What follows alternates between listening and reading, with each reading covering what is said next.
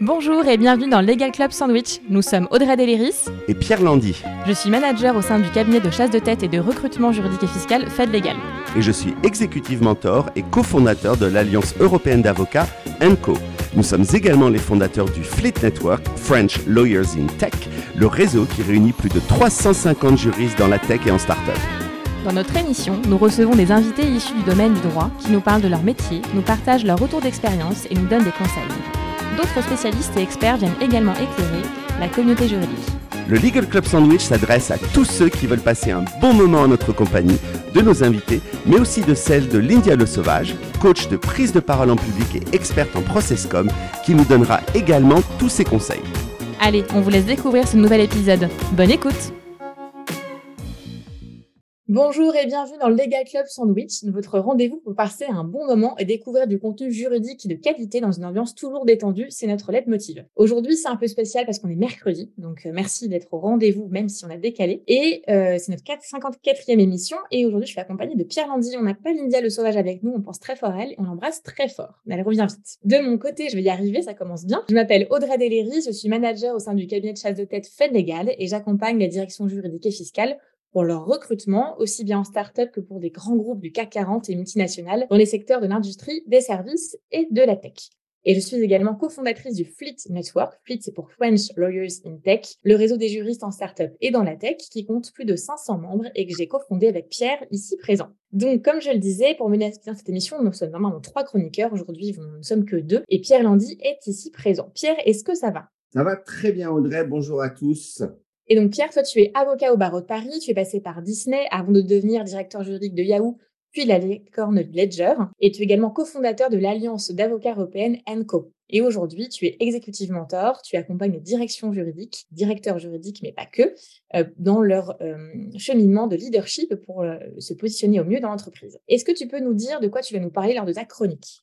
Absolument. Euh, je vais vous parler de comment améliorer les relations de travail avec un département, avec un autre département que le département juridique avec lequel les choses peuvent être tendues. Et pour prendre un exemple qui ne concerne absolument personne et, et qui est de la pure science-fiction, j'ai imaginé des problèmes de relations de travail entre le département juridique et le département RH. Mais vraiment tout à fait au hasard. tout, un programme. Et pour ma chronique, euh, moi, je vais vous parler de ChatGPT, donc comme tu l'as fait toi, Pierre, il y a 15 jours, mais dans le recrutement cette fois-ci et comment ça peut vous aider, vous, en tant que candidat. On va se concentrer tout d'abord sur notre invité du jour, c'est Philippe Andro. Euh, Philippe, comment ça va aujourd'hui? Très bien, très bien. Merci de m'avoir invité. Et merci à toi d'avoir accepté. Euh, du coup, donc Philippe, tu es senior advisor chez Suez, mais on aimerait en savoir un petit peu plus sur toi. Est-ce que tu peux te présenter à nous? Oui, j'ai été directeur juridique dans plusieurs euh, boîtes avant d'arriver chez Suez.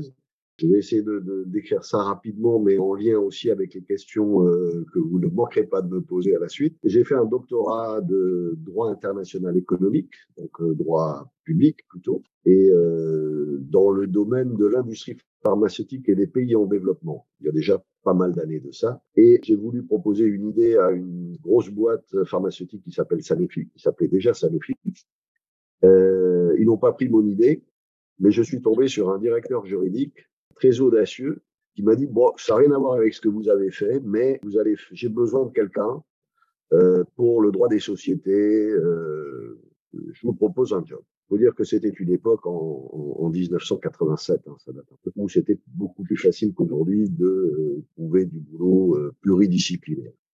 Mais je pense qu'on est dans le dans le sujet.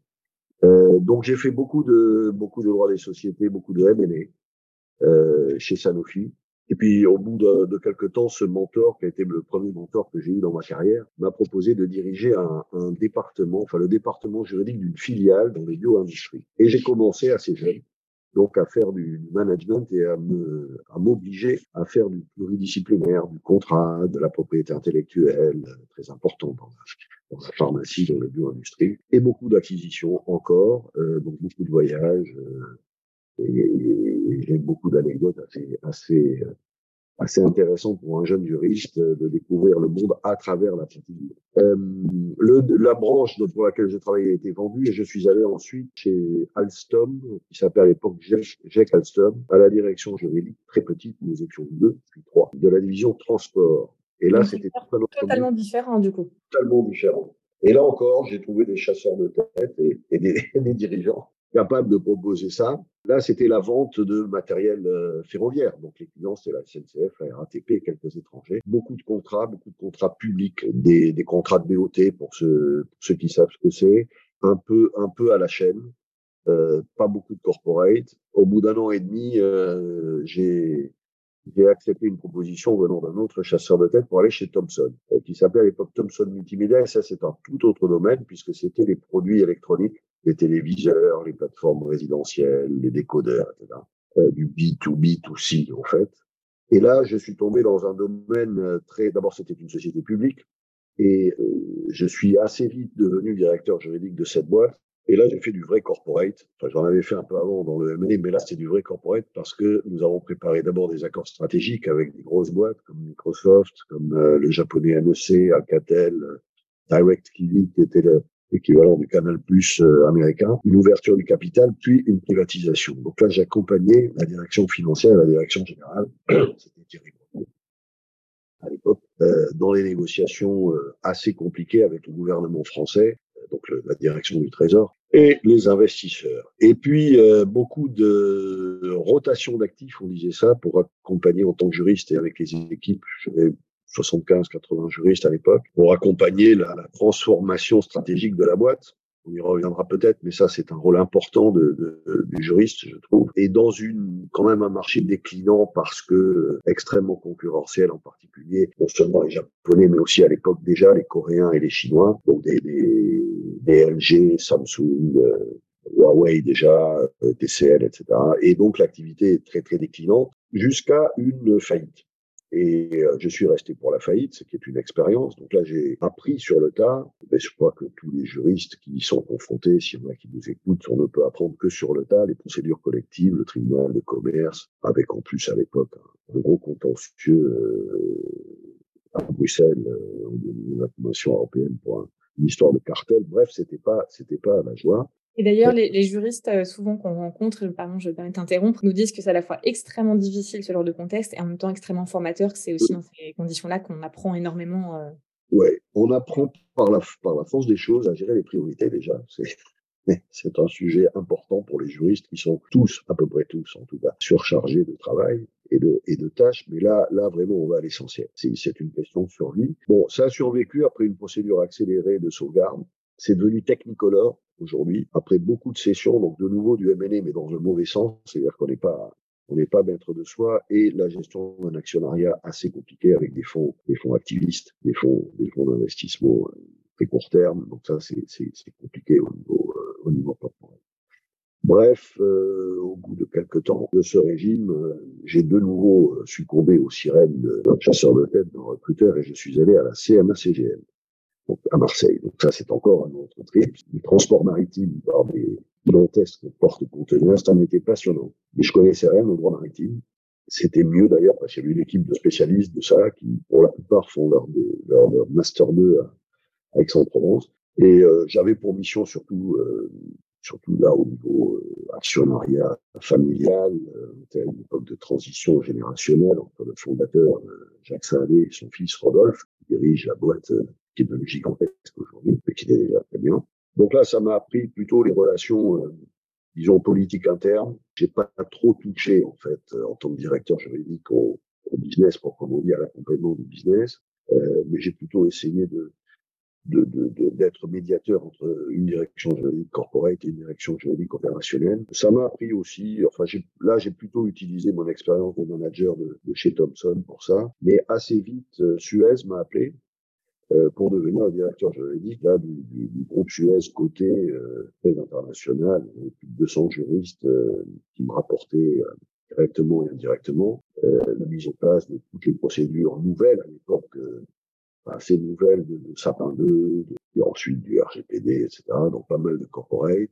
J'ai eu à utiliser aussi mes connaissances en matière de propriété intellectuelle, en plus du, du reste. Et puis ça jusqu'à assez récemment, peut-être que certains ont lu la presse, euh, où Veolia, grand concurrent, numéro 1 français et mondial, euh, a fait une OPA d'abord hostile sur Suez, numéro 2 français et mondial, pour vraiment le truc euh, plein fer.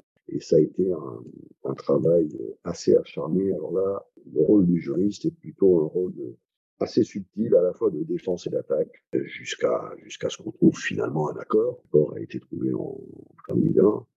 Et, euh, et puis une nouvelle Suez, un peu assez réduite quand même, est, est, née de cela. Euh, et je l'ai accompagné en tant que, tu as dit, euh, en tant que senior advisor. Euh, je ne suis plus directeur juridique, je ne suis plus euh, à ce titre au, au comité exécutif. J'ai été remplacé en janvier par euh, Anne-Sophie Lelay. Elle était notre invitée aussi d'ailleurs, hein, quand elle était encore chez Air France KLM. Et, et, et, et, qui, et qui fait et qui est très bien dans ce rôle depuis quelques mois. Je l'accompagne un peu en tant que senior advisor. Bon, si on a besoin de moi, la direction, la direction générale. Mais, euh, je suis sous un rôle de un peu plus de recul. Mais l'âge aidant, c'est un peu normal.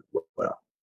Merci en tout Philippe, euh, de, nous avoir présenté ton parcours. Et euh, le sujet aujourd'hui, c'est vraiment, en fait, est-ce qu'il faut être spécialisé pour être un bon juriste Pour le coup, c'est euh, juriste, être ou ne pas être spécialiste. Ton parcours nous montre que tu as fait plein de secteurs différents, justement. Avant qu'on passe dans le vif du sujet, est-ce que tu as un message à faire passer brièvement, du coup, avant qu'on... Oui, euh, le, le message que je peux passer, euh, c'est c'est un peu ce que tu, c'est c'est dans le titre. En fait, j'ai vu, en tout cas, je peux parler de mon expérience, mais aussi de l'expérience de quelques autres euh, que j'ai côtoyés et que je côtoie toujours. Je pense qu'on n'a pas besoin d'être spécialisé dans un secteur particulier pour être un bon juriste. Mais ça, c'est le message, euh, c'est le message général. Alors, bah, laisse-moi rebondir là-dessus. Donc, euh, donc, il n'y a pas besoin d'être spécialisé dans un secteur particulier pour être un bon juriste. Alors déjà, quel est ou quels sont les avantages euh, que tu vois, euh, Philippe, à ne pas être spécialisé justement?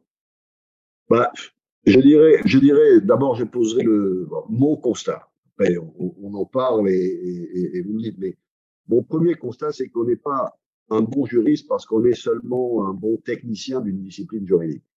On peut être un excellent technicien et pas forcément un bon juriste dans l'adaptabilité, dans la créativité juridique aussi qui est nécessaire souvent en entreprise. Le deuxième constat, c'est que euh, je n'ai pas rencontré, mais je pense que toi non plus, Pierre, euh, de juristes qui soient bons dans tous les secteurs du droit.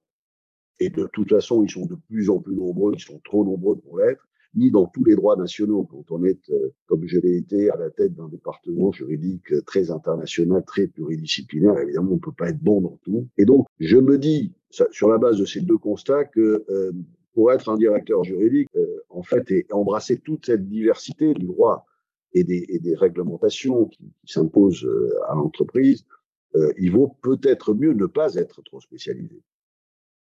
J'aurais tendance à être totalement d'accord avec ça. Euh, tu sais, donc, vous savez, Audrey l'a dit, moi j'ai été euh, directeur juridique IMIA euh, chez Yahoo, euh, manager une cinquantaine de, juristes, donc euh, dans une, euh, pense, quinzaine de pays, qui allaient de la Jordanie euh, aux Émirats Arabes Unis, en passant par l'Irlande, la Suisse, l'Angleterre, l'Allemagne, la France. Bon, autant euh, donner, autant vous dire que je n'y connais rien euh, euh, en droit jordanien. On a même eu un moment une succursale en Égypte. Euh, autant vous dire que j'étais pas très doué hein, sur le droit des obligations en Égypte.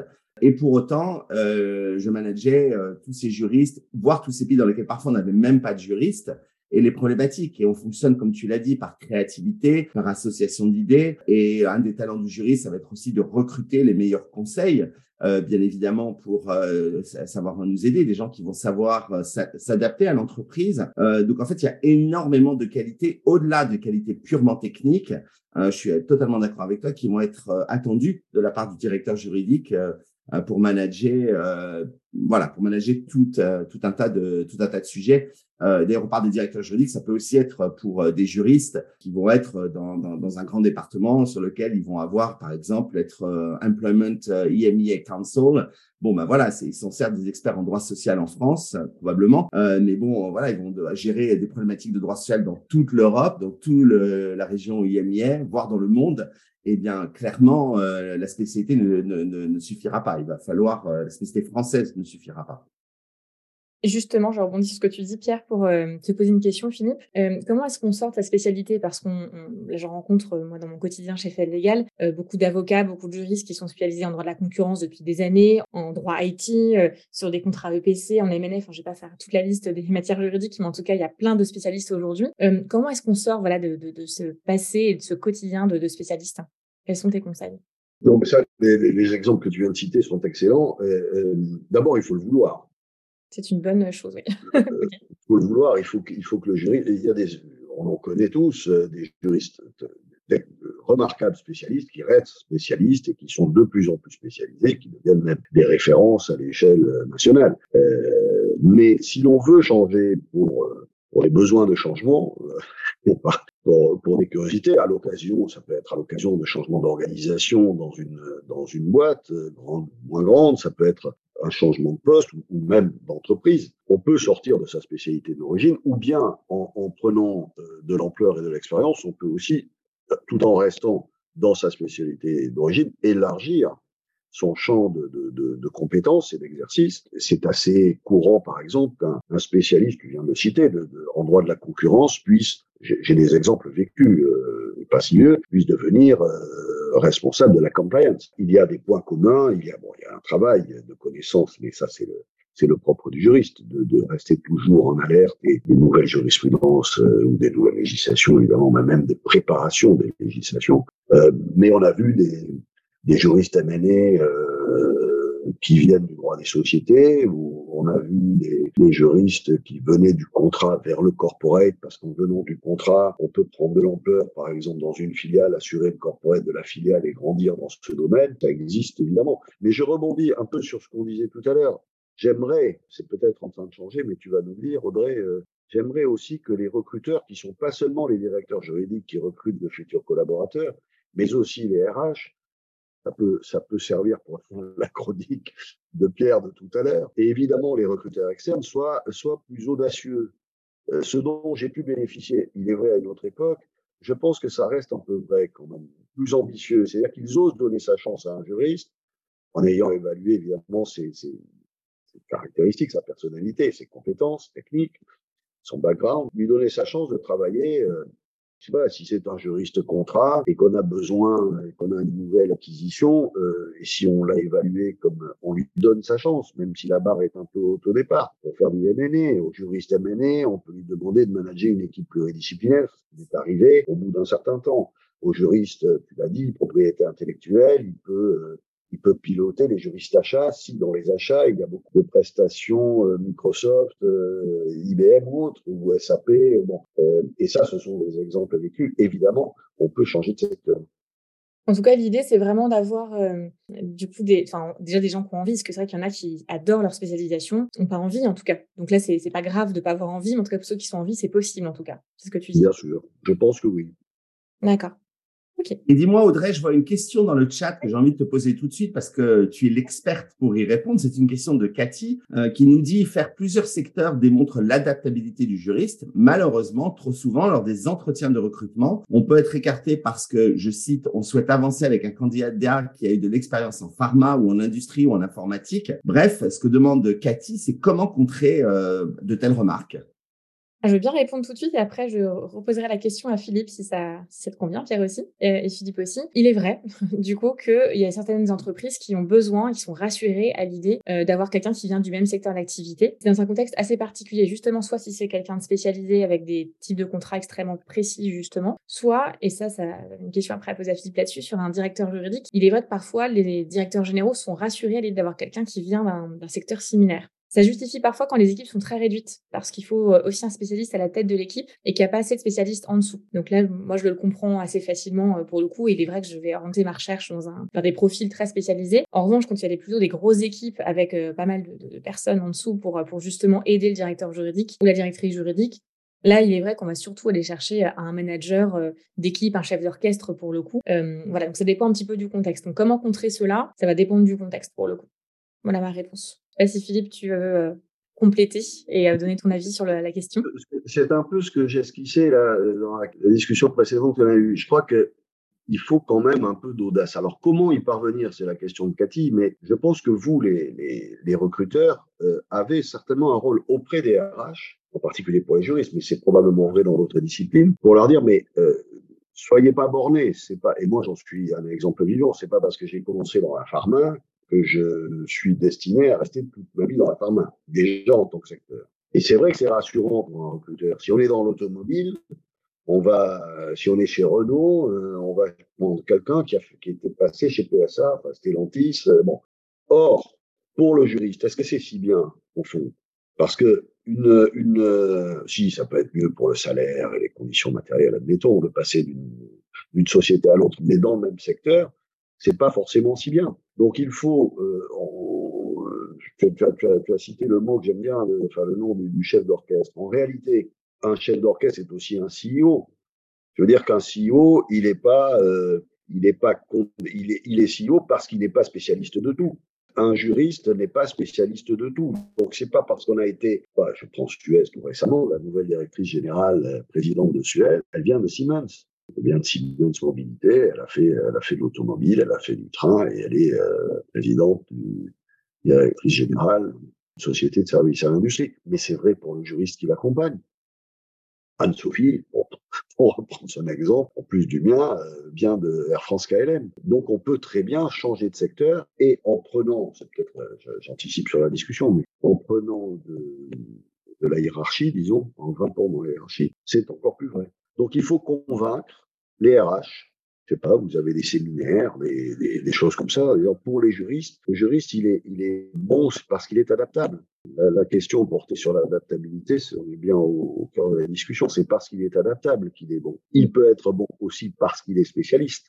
Mais on a besoin des deux, je pense. Et sur les profils, du coup, oui, de, de directeurs juridiques, euh, justement, pas spécialisés, qui peuvent aller d'un secteur à un autre, comme tu l'as fait durant euh, ta carrière, euh, Philippe. Et d'autres exemples, bah, comme Anne-Sophie Lelay, que, tu as cité typiquement. Il y en a d'autres aussi sur, sur le marché, c'est très bien. On est parfois confronté, justement, à des CEO qui sont pas hyper assurés à l'idée de voir quelqu'un qui vient d'un autre secteur. Et en même temps, du coup, ce que j'aime bien dire aussi à mes clients, c'est qu'il y a deux choses. Quand on a, on a quelqu'un qui va venir d'un autre secteur d'activité, c'est qu'un, la personne, elle va arriver avec une autre vision, du coup, d'un autre secteur d'activité, d'autres réflexes, pour le coup, un regard neuf. Et ça, c'est vraiment intéressant aussi pour un CEO. Peut-être que la personne, elle sera pas euh, opérationnelle aussi rapidement sur plein de sujets qu'une personne qui vient du même secteur. Mais très souvent, comme tu le disais, on n'a pas forcément à toucher au business même de l'entreprise. On va chercher, comme tu le disais, aussi un chef d'orchestre. Oui, et puis il y a cette notion que tu, que tu, que tu viens de dire hein, indirectement de, de challenger aussi. On a, je pense que dans une carrière de juriste, on a, on a tous été confrontés à ça. Il y a le spécialiste qui vient te dire bon, c'est comme ça, ça a toujours été comme ça, il faut que ce soit comme ça. Euh, bon, caricature, hein, c'est généralement plus compliqué, mais, mais le, le, le fait de challenger, même de façon euh, candide, euh, tu dire mais bon, tu as toujours fait comme ça, mais euh, pourquoi? Est-ce que c'est vraiment la seule voie? Est-ce que et, l'expérience passée dans d'autres domaines peut être utile à faire avancer aussi le spécialiste je ne vais pas dire qu'il y a une, une, idée de commandement, mais le faire avancer dans sa réflexion. Tout à fait. On doit changer aussi de technique, on doit voir aussi euh, l'application du droit à l'entreprise euh, de façon euh, globale et puis elle est mouvante. Donc euh, voilà, j'ai des exemples en tête que je ne citerai pas, mais convenance, mais de spécialistes un peu trop âgés peut-être et un peu trop engoncés dans leur spécialité, ça existe aussi. Alors du, du coup, euh, Philippe, à ce stade, euh, on sait que tu as l'idée des grosses équipes. Et alors, cœur balance entre les deux, euh, spécialiste, généraliste, qu'est-ce que qu'est-ce que tu aimes avoir dans ton équipe? Bah, that is the question, puisque c'est le titre de Exactement, vous avez tous noté notre excellent niveau d'anglais. Uh, that is the question. C'est Pierre, c'est Pierre l'auteur, hein, je tiens à préciser. J'assume pleinement. Audrey m'a demandé, mais tu es sûr de ce titre? Et je trouvais ça, euh, voilà, vous me connaissez. That is the question. Je trouvais ça très bien. Donc, that is the question, Philippe. Évidemment, il faut les deux. Je, on vient de le dire. Il faut les deux types de profils. Ils sont absolument nécessaires à l'entreprise. Et plus l'entreprise est grande, euh, plus il lui faut des spécialistes. Donc, on a besoin d'experts on a besoin de spécialistes. On parlait tout à l'heure, on a égrené le droit de la concurrence, les contrats publics, le droit des sociétés, la propriété intellectuelle. Enfin bon, il y a des domaines, bien sûr, qui sont un peu des exceptions, comme le droit bancaire, où là, il faut être un peu juriste de banque pour travailler dans la banque. Mais, euh, mais c'est sûr qu'on a besoin d'experts. Mais on a besoin de généralistes. Et on a besoin de généralistes. Quand on dit généraliste, si on veut dire contrat contentieux, euh, y compris internationaux, y compris M&A, c'est vrai que quand on est parti et qu'on a contribué en tant que juriste à la négociation de contrats, euh, la structuration de juridique des deals, par exemple, euh, on touche à de nombreux domaines du droit en même temps. On touche à du contrat pur dans différents euh, juridictions, dans différents systèmes juridictionnels, on touche à la concurrence, on touche à la propriété intellectuelle, on touche au droit financier très souvent. Euh, donc évidemment, on devient généraliste de cette façon. Et, euh, et si on doit penser, alors donc il faut les deux bien sûr pour répondre à ta question Pierre directement, mais si on doit penser à l'évolution de carrière des juristes, euh, c'est-à-dire quand on a tous à faire, tu as dû faire ça évidemment, un plan de succession dans les différentes équipes par exemple, Et tu dois penser, avant d'aller appeler Audrey Deléris pour un recrutement externe, on essaie de voir en interne si on peut faire des promotions et si on peut bouger des cadres. Et, bon, euh, et dans ce contexte d'un plan de succession, euh, l'expérience montre que, que, le management est plus souvent confié au généraliste qu'à l'expert spécialiste. Enfin, en tout cas, c'est mon expérience. Okay. Donc, la réponse, il faut des deux. Pour l'évolution de carrière, je privilégierais davantage le généraliste. Et justement, ma dernière question avant qu'on passe aux chroniques, est-ce qu'on pourrait dire qu'on devient de plus en plus généraliste en gagnant en seniorité et en montant dans la hiérarchie? Ah oui. Oui. oui. oui, de toute façon, c'est un peu l'idée du chef d'orchestre, c'est-à-dire que de, dont tu parlais tout à l'heure, en montant en hiérarchie, en gagnant en seniorité, on devient chef d'orchestre. Mm. On manage des collaborateurs qui sont souvent bien meilleurs, ce que disait Pierre en introduction, c'est qu'elles sont plus virtuoses, pour continuer l'analogie avec le, chef d'orchestre, c'est pas le meilleur violoniste, le meilleur harpiste, le meilleur percussionniste de l'orchestre, mais euh, c'est lui qui les, qui les coordonne et qui les et qui fait que ça sonne juste hein, et que et que c'est efficace. Euh, donc on devient plus généraliste euh, en devenant en, en 20 ans dans la hiérarchie, en gagnant en seniorité, mais aussi, enfin ça c'est un peut-être sur un, un, futur débat. Il est possible aussi qu'on fasse moins de droits finalement et plus de management. Merci beaucoup Philippe. Euh, ce qu'on va faire, c'est qu'on va passer aux chroniques parce que euh, voilà, je suis entourée donc, de deux chefs d'orchestre avec Pierre Landy et Philippe Andro. Donc on passe aux chroniques et on enchaîne avec la chronique de Pierre. Est-ce que ton jingle est prêt, Pierre? Absolument, let's go. We do.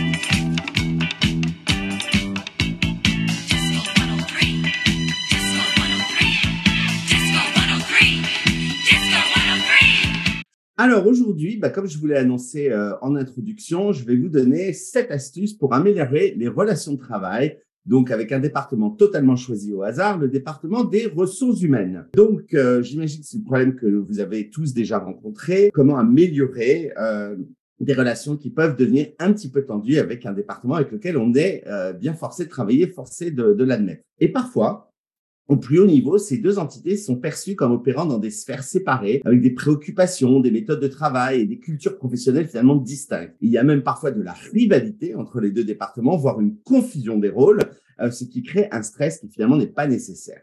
Et pourtant, si on prend l'exemple que je vous donne, leurs missions sont intrinsèquement liées et leur collaboration est essentielle pour le bon fonctionnement de l'entreprise. Alors, comment est-ce qu'on peut faire pour travailler ensemble de manière plus harmonieuse? Vous savez que j'adore ça, l'harmonie, et productive. Alors, voici sept clés. C'est basé sur des pratiques de leadership euh, efficaces, des techniques que nous, on a mis en œuvre chez You parce que je ne vous cacherai pas que ça était relativement tendu avec nos amis des ressources humaines pendant euh, quelques années. Et donc, que vous soyez un directeur juridique, un chief people officer ou simplement intéressé par le leadership, j'espère que ces petits conseils vont vous intéresser. Alors, rentrons dans le vif du sujet. Numéro un, promouvoir la compréhension mutuelle. C'est-à-dire qu'il est absolument crucial que chaque département comprenne le rôle, les responsabilités et les défis de l'autre département. Alors moi, un truc qui fonctionne super bien, c'est de mettre en place du job shadowing, c'est-à-dire les employés, c'est un peu vie ma vie, euh, passent une journée à observer le travail de leurs collègues dans un autre département et puis ben, rien de tel pour que chacun, chaque membre de l'équipe comprenne parfaitement les enjeux des autres et ce qu'ils vivent au quotidien, leur point de vue réciproque, euh, pourquoi ils agissent de telle ou telle manière. Donc voilà, point numéro un. Deuxièmement, clarifier le rôle et les responsabilités euh, de chaque département. Alors là, il y a des tas de méthodes euh, que vous pouvez utiliser lorsque les responsabilités entre les deux départements ne sont pas clairement définies. Alors vous pouvez euh, ponctuellement établir sur des sujets ce qu'on appelle un RACI chart, R-A-C-I, pour qui est qui est responsable, qui est accountable, qui must be consulted, qui must be informed, ou utiliser un autre modèle dont on a déjà parlé, qui est le modèle rapide pour prendre des décisions, rapide qui veut dire recommend, agree, perform, input, decision. Donc, chaque personne dans chaque équipe, voire plusieurs équipes, au-delà des, deux dont on parle aujourd'hui, ont chacun un rôle et on clarifie véritablement euh, qui fait quoi. Et euh, chez Yahoo, euh, petite anecdote, on avait carrément pris, parce que quand je vous dis que c'était tendu, c'était tendu, on avait carrément pris un moment le temps d'écrire le rôle et les responsabilités de chacun au sein de la direction juridique et de la direction des ressources humaines. Par exemple, on avait écrit dans la première colonne contrat de travail, et puis après, il y avait une colonne euh, legal, c'est legal, écrit contrat de travail, euh, l'amende, le transforme, fait les templates, machin. RH, remplit pour les nouvelles recrues, le gère, euh, fait les demandes pour les améliorations. Ou alors un licenciement, euh, eh bien, les RH gèrent jusqu'au contentieux, euh, ramassent les preuves, euh, font les entretiens, etc. Et puis, dès qu'un avocat dans la boucle, paf, ça quitte les RH et ça passe au legal qui reprend le lead pour les négociations, etc. Voilà. Donc, ça peut être très utile. On peut le faire sur tous les sujets. Et nous, ça nous a énormément aidé à clarifier qui était responsable de quoi. Troisième truc, créer des objectifs communs. Il est important de rappeler que tous les départements œuvrent pour le succès de l'entreprise. Donc, en tant que leader du département, vous pourrez vous rapprocher de votre homologue, euh, par exemple aux ressources humaines, et instaurer des objectifs communs entre les départements juridiques et RH pour favoriser leur collaboration, éventuellement en mettant euh, des membres des deux équipes ensemble qui doivent arriver à des objectifs communs. Quatrième truc, faciliter la communication ouverte. Les différences de communication peuvent créer des frictions entre deux départements. Donc, il est important de créer des, canaux de communication qui soient ouverts et réguliers. Par exemple, vous pouvez mettre en place des réunions hebdomadaires interdépartementales pour discuter de tous les problèmes, mais aussi des succès de l'équipe, voire des échecs. Et euh, si vous avez le budget, vous pouvez même organiser des sessions de processcom. L'India n'est pas là, mais elle aurait adoré que je dise ça, afin que chacun se comprenne mieux euh, comprennent mieux le style de communication de l'autre et encore une fois qu'on évite les incompréhensions. Cinquième truc, euh, je te rassure Audrey, il y en a sept. Encourager le respect mutuel, c'est-à-dire c'est la clé pour une collaboration réussie, c'est-à-dire, il faut se souvenir, c'est plus difficile à dire qu'à faire. Hein. Donc en tant que leader, vous pouvez proclamer votre style de leadership, donner des règles claires sur les comportements que vous souhaitez que vos équipes adoptent. Par exemple, j'encouragerai une posture de leader sans commérage. Voilà, comme ça, ça va calmer tout le monde. Certains leaders mettent même en place des politiques de no blame euh, qui encouragent la résolution des problèmes plutôt que la recherche de coupables. Il faut aussi accepter euh, que les forces, que ce qu'apporte chaque membre euh, de l'équipe, les ressources humaines peuvent apporter de l'empathie, euh, une meilleure connaissance des départements, alors que le département juridique, lui, apportera une meilleure connaissance technique des enjeux juridiques. Et donc, euh, euh, ne faisons pas des recours trop, des, des raccourcis trop hâtifs. Cela dit, hein, les juristes peuvent tout à fait être empathiques et vous pouvez aussi avoir des membres des ressources humaines qui sont excessivement compétents sur les enjeux juridiques euh, complexes parce que bah, ils ont fait des études de droit social avant d'être directeur juridique, par exemple. Enfin, les deux derniers points. Proposer des formations conjointes, c'est-à-dire à la, à la destination d'entreprise. Vous pouvez imaginer des formations conjointes entre les ressources humaines et euh, la direction juridique pour euh, aider, euh, once again, à renforcer les relations de travail dans le département. Et puis, elles seront présentées par des représentants des deux départements. Là, là encore, l'idée, vous l'avez compris, c'est renforcer la compréhension mutuelle et la collaboration.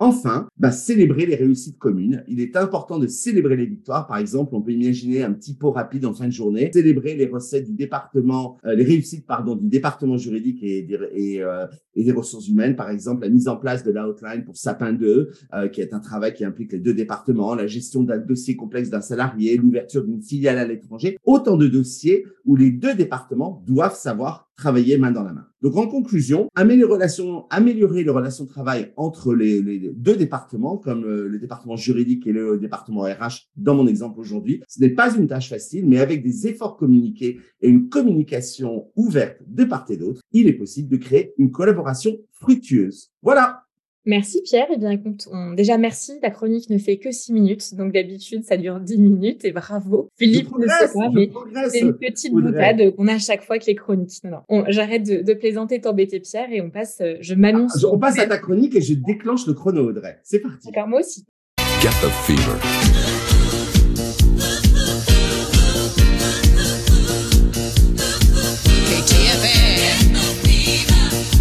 Merci Pierre, mais comme j'ai un débit extrêmement rapide, en une minute, ça va presque être terminé. Non, je vous rassure, je vais essayer que ce soit clair pour tout le monde. Aujourd'hui, je vais vous parler de ChatGPT. Il est vrai que la semaine dernière, Pierre vous a parlé d'utilisation de cet outil pour avoir plus de leadership et comment l'utiliser euh, pour améliorer son positionnement. À mon tour de vous parler de cette intelligence artificielle dans le cadre de recrutement. Et plus précisément, comment ChatGPT, dont on parle tout le temps, euh, tout le temps euh, aujourd'hui, peut vous aider en tant que candidat dans votre recherche d'emploi. Premier point, le CV. Alors j'ai testé et Chat euh, GPT est capable de réaliser un modèle de CV. Donc concrètement, moi je lui ai demandé de rédiger un CV pour un juriste ayant 5 ans d'expérience en droit des contrats internationaux, dans le secteur des nouvelles technologies et en protection des données personnelles. Et en quelques secondes, l'outil m'a fourni une trame avec des champs à remplir, les coordonnées, les noms d'entreprise, mais aussi un descriptif de poste intéressant avec par exemple des mentions de contrat de licence, contrat de service, contrat de partenariat, donc vraiment des choses un peu plus précises, mais n'était pas mentionné le RGPD. Donc sur la protection des données perso, c'est un petit peu dommage qu'il ait manqué cet aspect-là. J'ai fait un second test pour le coup, où j'ai demandé à ChatGPT de produire une nouvelle trame, cette fois-ci pour un directeur juridique, avec 30 ans d'expérience, notamment dans le secteur de l'eau et des déchets, avec de fortes compétences en des affaires internationales, M&A et droit public. De quel profil parle-t-on? Suivez mon regard. Un exemple, il est parmi nous aujourd'hui. J'ai voulu faire ce test. Et donc, le résultat, il est à la fois rapide et convaincant. cela peut servir d'une première ébauche quand on ne sait pas par où commencer, même si je vous ai donné des conseils lors d'une précédente émission. Je vous mettrai ensuite euh, le lien. L'outil, en fait, ne peut pas générer de CV parfait, qui correspond parfaitement à vos expériences et à ce que vous voulez mettre en avant. D'ailleurs, ChatGPT, j'étais assez étonnée qu'ils le disent, mais l'indique lui-même. Il, je cite, il est important de noter que ChatGPT puisse fournir des conseils utiles pour rédiger un CV. Il est toujours recommandé de relire et personnaliser le contenu généré par le modèle en fonction de votre situation spécifique. Un CV réussi devrait refléter votre expérience, vos compétences et votre personnalité unique. Fin de citation. Donc j'approuve totalement cette précaution. D'ailleurs, ChatGPT ou non, quand je reçois des CV avec parfois des champs non remplis et des choses euh, du coup entre crochets, ou là où normalement les gens sont censés en fait modifier quelque chose, je vous remercie de bien relire le CV, euh, que je n'ai pas l'impression d'avoir un modèle qui a été euh, rempli pour partie. C'est un petit peu énervant du coup. Ensuite, maintenant que vous avez votre CV, que ChatGPT vous a aidé dans cette trame, il faut se préparer à l'entretien. Donc au lieu de nous noyer dans les méandres d'Internet, ChatGPT peut vous aider à mettre en exergue les questions clés qui peuvent revenir lors d'un entretien. Donc j'ai posé la question suivante, j'ai vraiment testé, comment me préparer à un entretien d'embauche si je suis juriste en contrats internationaux dans le secteur des nouvelles tech et spécialisé également en données personnelles? J'ai repris le même profil. Les réponses étaient encore une fois convaincantes, même si pas du tout spécifiques pour un juriste et dans cette spécialité. Donc, GGBT m'a conseillé de faire des recherches sur l'entreprise, super. Deux, de mettre à jour ses connaissances juridiques, c'est mieux. Trois, de préparer des exemples concrets. Quatre, d'anticiper les questions, euh, les questions fréquemment posées avec une liste de questions. Cinq, d'être prêt soi-même à poser des questions. Et 6, de s'entraîner.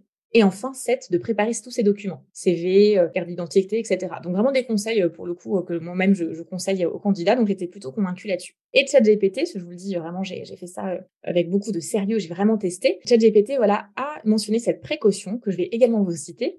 Donc, j'ouvre les guillemets. Il est important de noter que bien que ChatGPT puisse fournir des informations et des conseils utiles, il ne remplace pas l'expertise d'un professionnel des ressources humaines ou d'un consultant en recrutement. Fin de citation. Évidemment, quand ChatGPT me dit euh, que mon métier sert à quelque chose, évidemment, j'étais hyper contente de lire ça, même si j'en étais plus que convaincue, et je ne peux qu'être d'accord avec ça. Donc, en tant que chasseuse de tête, mon travail il consiste également à conseiller les candidats, à les coacher, les encourager et à mettre en avant tel ou tel élément de leur parcours pour mieux se vendre sur un poste. Voilà, ce n'est qu'un outil d'intelligence artificielle. On on peut pas lui demander ça.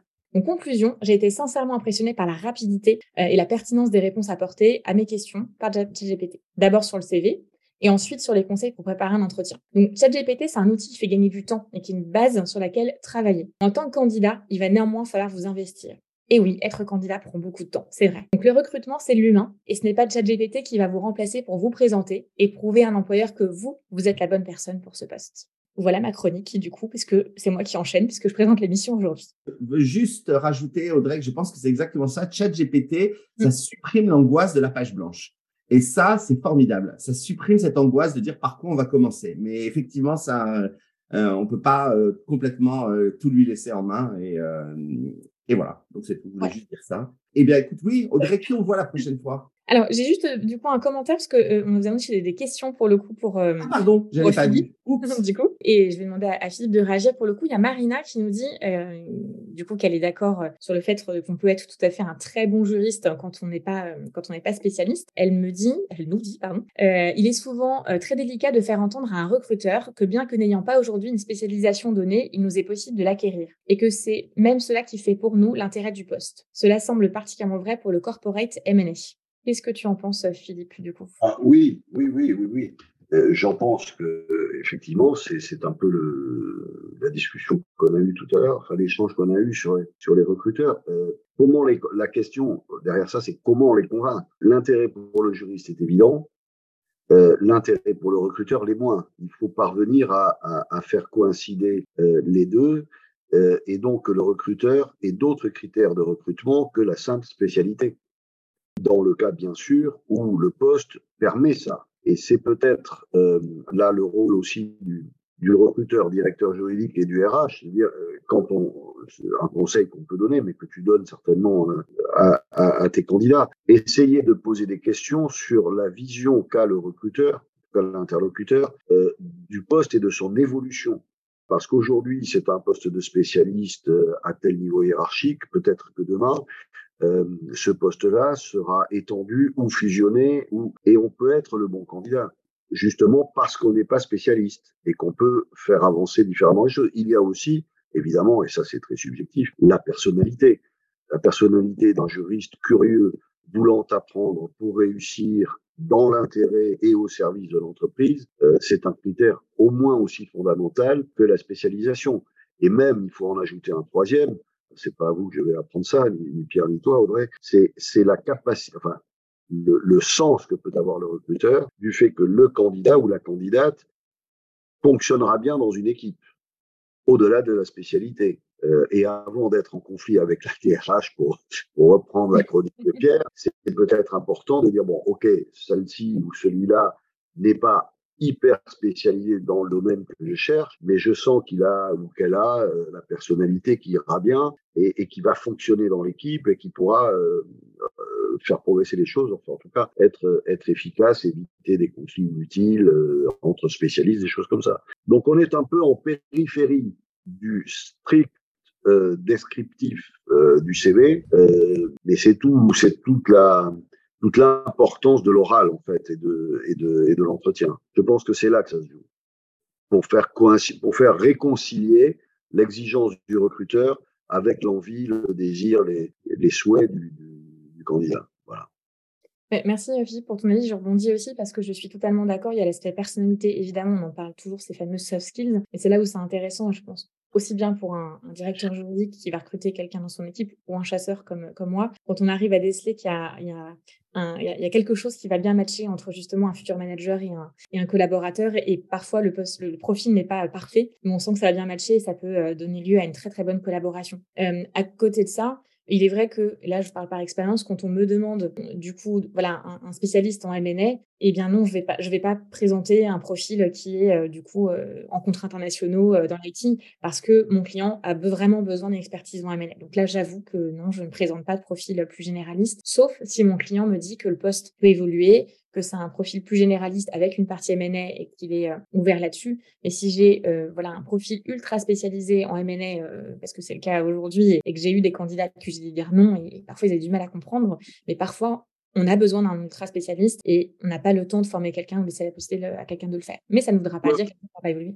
Je vais juste ajouter une chose sur le sujet du M&A, puisque ça fait partie de la, la question. C'est un domaine que je connais un peu quand même il est assez rare tout de même euh, qu'on embauche, ou alors il faut être une très grosse boîte, ce qu'on a connu, ce que j'ai connu, mais qu'on embauche un spécialiste pour faire que du M&A. Parce que ça supposerait que le groupe euh, dans lequel euh, que, que, rejoint le candidat ou la candidate a une activité d'acquisition et de cession super. Alors ça peut arriver, mais ça peut arriver souvent d'ailleurs en période de trouble.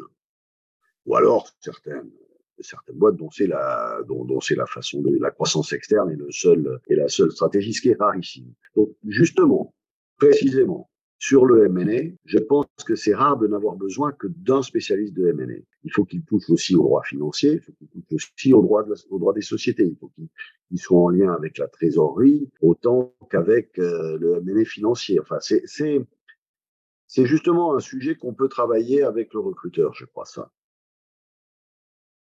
Merci pour cette précision. Mais les vrais, ça dépend beaucoup, beaucoup du contexte. Euh, merci beaucoup, Philippe. Est-ce que Pierre, tu pourrais nous inviter, euh, nous, annoncer le prochain invité, pardon? Absolument. Nous aurons euh, dans 15 jours Guillaume de Saint-Cernin, qui est associé au cabinet BG2V en droit social. Et on lui a, on l'a challengé à faire un petit exercice rigolo. C'est de nous donner les 12 et don'ts du licenciement, mais en se positionnant à chaque fois d'une part côté employeur et après côté salarié. Donc, quand on est, euh, quand on est euh, licencié eh bien, quelles sont les choses à faire euh, quand on voilà quand on va licencier quelqu'un côté employeur et et, et justement qu'est-ce qu'il faut faire quand on, on, est la personne qui reçoit l'information et vice versa. Bref, voilà, ça devrait être assez rigolo et ça sera dans 15 jours les 12 et donces du licenciement. Merci beaucoup Pierre et surtout merci beaucoup Philippe du coup d'avoir accepté notre invitation. J'espère que tu as passé un bon moment. Bon moment, merci à vous de m'avoir invité. C'était très bien. J'ai apprécié. Merci beaucoup Philippe. Euh, retrouvons-nous euh, du coup pour la prochaine émission dans 15 jours. On repasse au mardi, attention. Donc soyez euh, présents à toujours à 12h pétantes. Et ravi en tout cas de vous avoir retrouvé pour une nouvelle émission. Merci à tous. Merci à tous. Jingle. Merci de nous avoir écoutés. Si l'épisode vous a plu, pensez à nous mettre une super note au podcast sur toutes les bonnes plateformes. On compte sur vous aussi pour parler de Legal Club Sandwich autour de vous. Enfin, rejoignez notre page sur LinkedIn. À très bientôt pour une nouvelle émission. À bientôt.